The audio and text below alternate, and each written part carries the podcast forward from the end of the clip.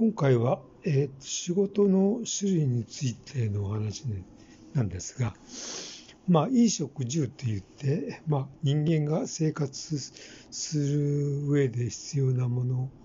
は、まあ、衣類とかですね、食料品とか、まあ、住むところとか、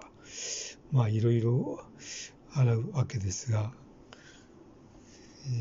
まあ、考えてみると、いろんな、まあ、例えば野菜を作ってる、まあ、あの食品だと野菜を作ってる人とか、あの、牛とか豚の肉をの製品を作ってる人とかですね。あとはまあ魚とか。考えてみるとまあいろんな仕事に従事してる人がいるわけですよね。まあ、大きく分けると、まあ、衣食住なわけなんですが、まあ、人間のこう楽しみという意味では、まあ、音楽をやってる人、ミュージシャンとか、まあ、映画を作ってる人とか、絵を描いてる人とかですね、演劇をやってる人とか、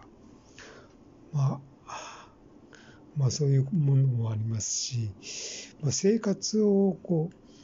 あの、便利にするという意味では、まあ、人が移動するためのあの道具例えばそのこうまあ一番ポピュラーなのはまあ車なんでしょうけども車とか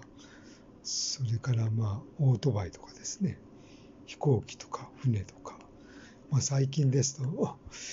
まああの宇宙船とか、えー、そういうのもちょっとトレンドになってきてまして。なかなかいろんなこう仕事を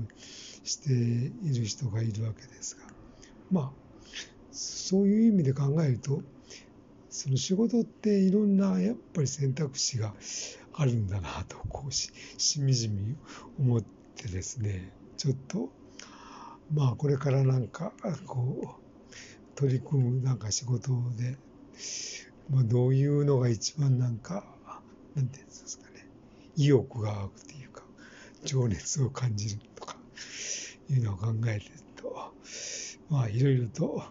面白そうなことがあるなと思ったエピソードでした。